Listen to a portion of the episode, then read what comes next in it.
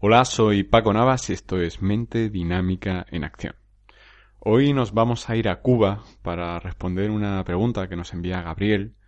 Eh, es una pregunta, es un tema que, creo puede ser de interés. Es un tema que Gabriel, eh, según indica aquí, es docente, es profesor de Psicología y Psiquiatría en la Universidad de Ciencias Médicas de Holguín, Cuba, y está impartiendo un tema sobre personalidad y estrés y me comenta que alguno de mis podcasts los ha utilizado para como material de apoyo para, para sus clases con su alumnado. Y bueno, desde aquí un saludo al grupo 3 del segundo año de medicina de la filial de ciencias médicas en Banes, Holguín, Cuba, que creo que sois quienes habéis recibido esos podcasts para, para tener algo de, de apoyo en los contenidos que imparte Gabriel. Eh, Gabriel me pregunta si puedo hablar de, del estrés y cómo eso influye en, la personalidad. Y es una pregunta interesante porque el interés eh, viene sobre todo en la definición de, personalidad, porque sabemos que el estrés influye en todo. Sabemos que hay un estrés positivo y un estrés, negativo y que el estrés influye en todo.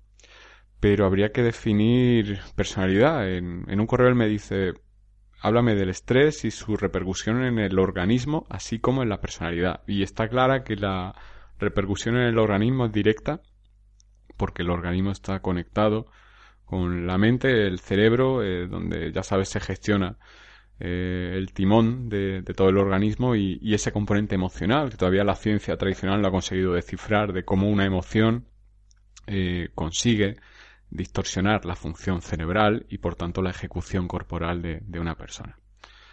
Algo que la ciencia no ha demostrado, pero es palpable, es que cuando tú estás eh, feliz, contento, o estás triste, apagado, la vida se percibe de un modo muy diferente, tu ejecución se percibe de un modo muy diferente y de facto es diferente. Tu lenguaje no verbal es totalmente diferente.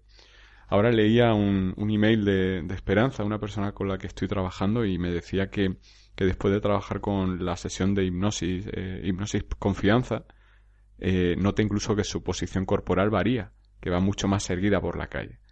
Y es verdad que, que todo eso pasa cuando estamos tristes, vamos encogidos de hombros, eh, mirando hacia abajo, etcétera, etcétera, etcétera. Y al final nosotros somos un compendio, un organismo sobre el cual interactúan muchos factores, sobre el cual eh, desde la honestidad nunca podemos decir que, actuemos del mismo modo, nunca podemos decir que siempre hagamos algo igual, lo que sí podemos decir es que no siempre nos cuesta el mismo esfuerzo hacer algo, aunque hagas siempre lo mismo o consigas un mismo resultado, pero hay veces en las que tienes que aplicar mucho más esfuerzo que otras, y ahí influye mucho el estrés, y el estrés a continuación influye en lo que para mí es más importante, es la gestión emocional que tú haces de cada situación.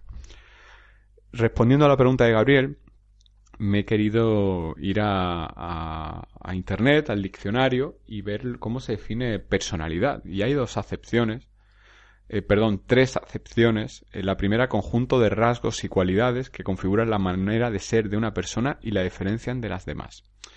Esta se asemeja mucho a, la definición que a mí me dieron cuando yo era estudiante, en la cual se atribuía que la personalidad era inalterable, era algo que no cambiaba jamás. Segunda acepción, circunstancia de ser determinada persona. Eh, un ejemplo que pone aquí, les exigían instancias y certificados de otras oficinas para acreditar su personalidad. Eh, se refiere más a un trámite jurídico que a otra cosa, ¿no? Soy tal persona, tengo tal personalidad, ¿no? Eh, para esto es irrelevante esa acepción. Tercera acepción y última, eh, persona que por sus cualidades, conocimientos u otras aptitudes destaca o sobresale en una determinada actividad o ambiente social. Eh, por ejemplo, a la entrega del Premio Nobel de Literatura acudieron numerosas personalidades de la cultura. Tampoco no, nos vale como, como... El ejemplo no es muy clarificador, me quedo más con la definición de la acepción que con el ejemplo. Eh, ¿Qué, quiero, ¿Con qué me quedaría yo de, todo esta, de todas estas acepciones? Con conjunto de rasgos y cualidades que configuran la manera de ser de una persona y la diferencian de, las demás. Y aquí yo eh, tengo, un, tengo una duda porque creo que, que esos rasgos no son no son visibles los mismos rasgos de personalidad durante todo el periodo vital de una persona. Pero sí creo que tu personalidad tu personalidad está ahí, no es que la gente cambie su forma de ser, no es que cambie su personalidad. Es que a lo largo de tu vida se van dando las circunstancias para que tú muestres tu personalidad. Tú muestres los rasgos de personalidad que tenías. Y obviamente hay situaciones que favorecen o perjudican la presencia de uno de tus rasgos u otros. Podríamos decir que en principio todas las personas somos una tabula rasa y todos tenemos más o menos la misma personalidad, pero eso no sería del todo cierto porque aquí hay un componente genético, hay un componente ambiental, eh, que yo creo que son los determinantes para los rasgos de, personalidad, y un tercer componente, que desde mi experiencia sería el legado, el componente, eh, llámalo espiritual, emocional, genealógico, vital, energético, llámalo como quieras, pero todas las familias tienen ese ADN y esa personalidad eh, de determinados miembros de la misma que se traslada de una generación a otra.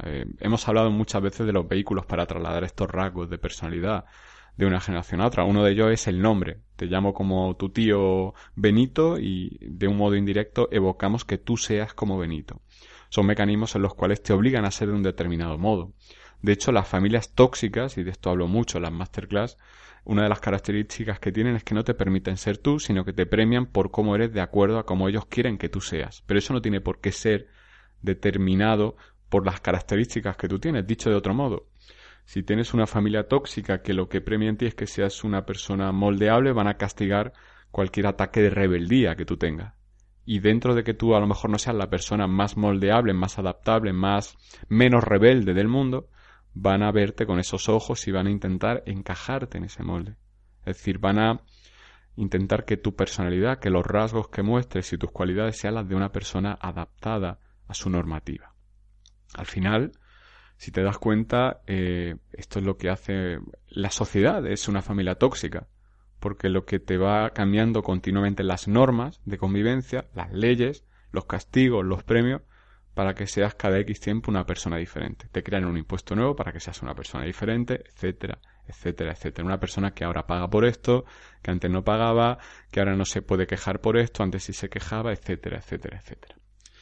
Volviendo a la pregunta de Gabriel, eh, relación entre el estrés y la personalidad, o mejor dicho, entre los rasgos, entre la ejecución, entre la forma de... ¿Te está gustando este episodio? Hazte fan desde el botón apoyar del podcast de Nivos. Elige tu aportación y podrás escuchar este y el resto de sus episodios extra. Además, ayudarás a su productor a seguir creando contenido con la misma pasión y dedicación.